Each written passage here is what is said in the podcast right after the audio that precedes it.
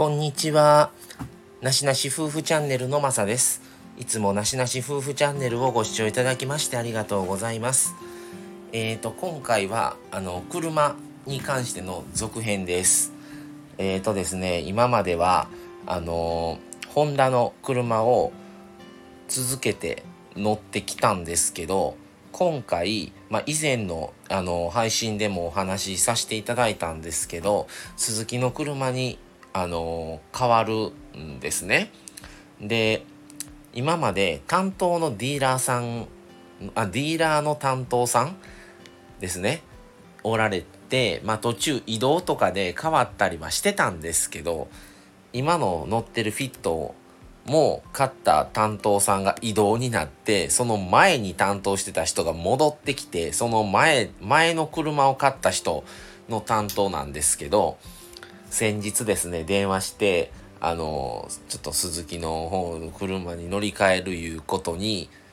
したんしたんですっていうことをついにお話をしたんですよ電話で。そうやったらえ、なんでですか？みたいな感じで、いや、まあまあ、ちょっと理由がいろいろあってね、言って、で、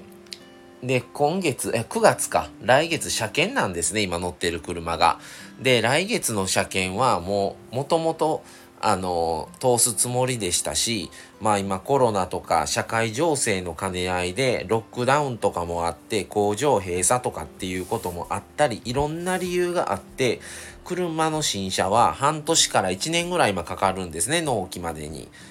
で、うちの買った車も例外ではなく、もう来年だと言われてるので、えー、それもいつかはまだわからないっていう感じなので、まあ本当にまだまだ今の車に頑張ってもらわないといけないんですけど、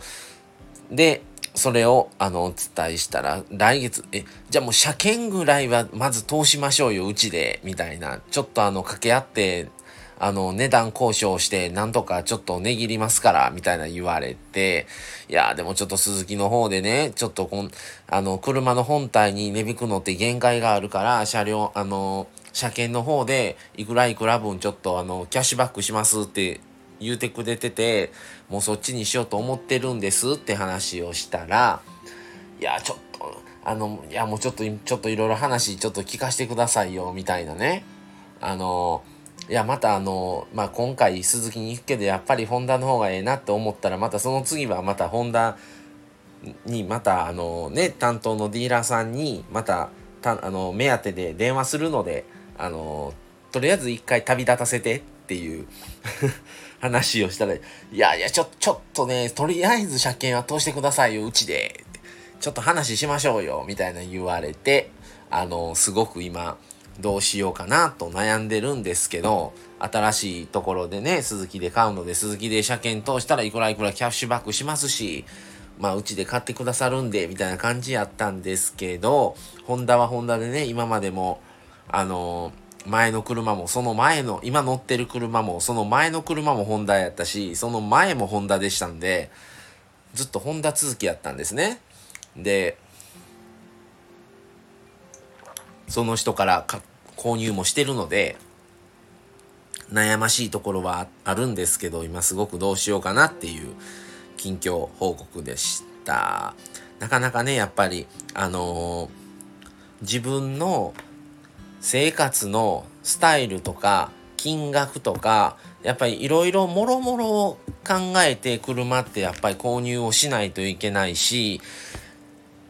ねその時に応じたやっぱり形を狙うとまあ今回はちょっとホンダではなかったなっていうところに行き着いたんですけどね。まあそれに同じお金を出すんだったら、やっぱ全く同じような形ではつまらないし、かといって、あの、ホンダでもね、もうちょっと大きいのはあるんですけど、やっぱりそれはね、ちょっともう支払いができない。金額的にちょっと予算オーバーっていうこともあったり、まあいろんなことのあれで、鈴木が今回まあ、ハマったっていう感じなんですけど、